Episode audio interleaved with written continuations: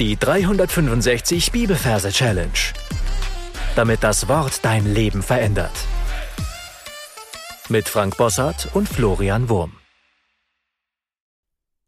Hallo, heute haben wir wieder einen brisanten Bibelvers und zwar Apostelgeschichte 5 Vers 29b. Da heißt es, man muss Gott mehr gehorchen als den Menschen. Ja, falls du neu hier bist, herzlich willkommen. Ich möchte dich darauf hinweisen, dass du ganz am Anfang des Podcasts ein paar Folgen findest, wo erklärt wird, wie die Techniken funktionieren, die wir hier verwenden. Falls dir noch Fragen offen bleiben, hast du in der Beschreibung dieser Folge eine E-Mail-Adresse und die kannst du benutzen, um mir zu schreiben. Ich werde jede E-Mail beantworten. Wir starten heute, wenn dieser Vers rauskommt, ist ja Montag, eine neue Reihe und zwar die Reihe Apostelgeschichte. Das heißt, wir werden von Montag bis Freitag wieder jeweils pro Tag ein Vers lernen. Fünf Verse zur Apostelgeschichte. Sinn des Ganzen ist, dass sich der Merkort, wo deine Apostelgeschichte Verse sind, sich gut als Apostelgeschichte Merkort einprägt. So, das heißt, du darfst dir einen Ort aussuchen. Kleiner Hinweis, in meinem Fall ist es Haus und Garten meiner Oma. Du darfst dir deinen eigenen Ort aussuchen und dort suchst du dir einen Platz für diesen Vers. Kleiner Hinweis, bei mir ist dieser Platz ein Apfelbaum. In dem Garten unter diesem Apfelbaum findet bei mir die Geschichte zu diesem Vers statt. Am besten drückst du jetzt auf Pause und suchst deinen eigenen Ort und dein Plätzchen für diesen Vers.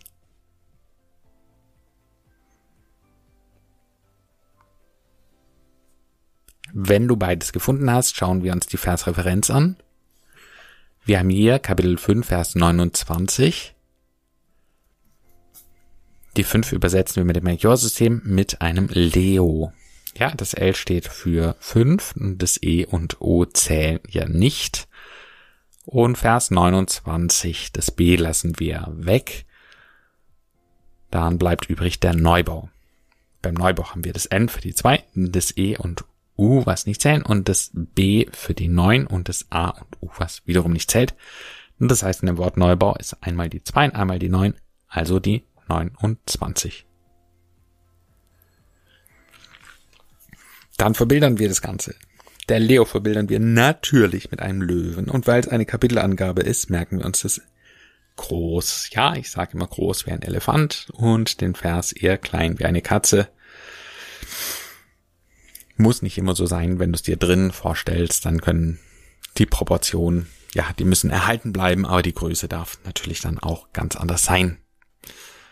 So, ich stelle mir hier einen großen Löwen vor unter diesem Apfelbaum in meinem Fall, also versucht es so gut wie möglich in deine Umgebung mit einzuarbeiten. Und auf dem Rücken dieses Löwen ist ein Haus. Ja, es ist der Neubau weil es in dem Majorsystem, also in unserer Zahlenbildsprache, das einzige Haus ist, das es gibt, kann es auch anders aussehen. Und in meinem Fall sieht es aus wie ein Schneckenhaus auf dem Rücken des Löwen drauf. Es ist natürlich klein, deutlich kleiner wie der Löwe, aber es ist sehr deutlich als Schneckenhäuschen zu erkennen. Etwas moderner. Wir haben ein paar Fenster drin und eine Tür. Und der Löwe, der liegt auf dem Boden, so dass es selber fast schon aussieht wie eine Schnecke.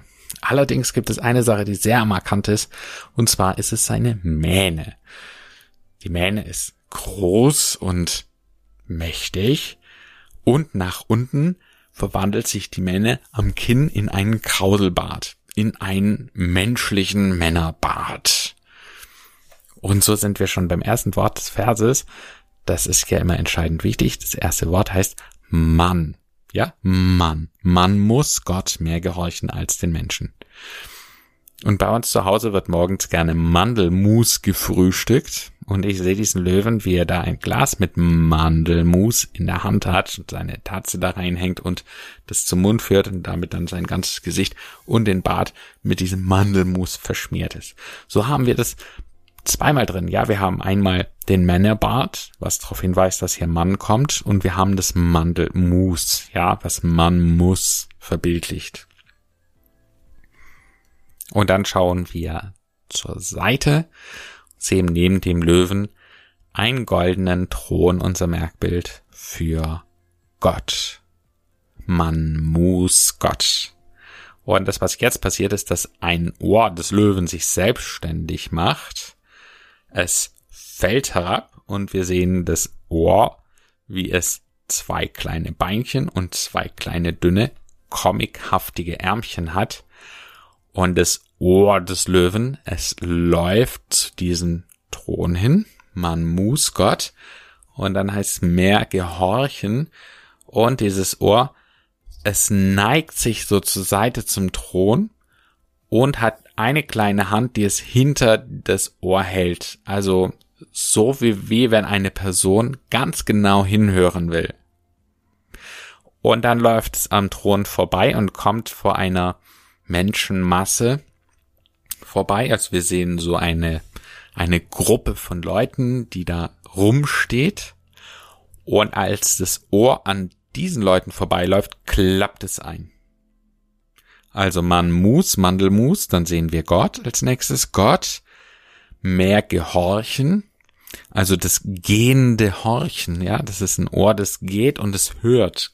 Ja, nicht gehören, sondern gehorchen, es horcht hin als den Menschen, ja. Dann sehen wir einfach nur diese Menschenmenge. Ja, das Ohr klappt dann halt so ein und geht einfach dran vorbei. Aber entscheidend sind dass das Wort Menschen hier dann zum Schluss noch vorkommt. Das war's, was den Vers anbelangt. Du darfst jetzt alles, was wir bisher besprochen haben, für dich nochmal wiederholen. Drück dafür am besten jetzt auf Pause. Apostelgeschichte 5, Vers 29b.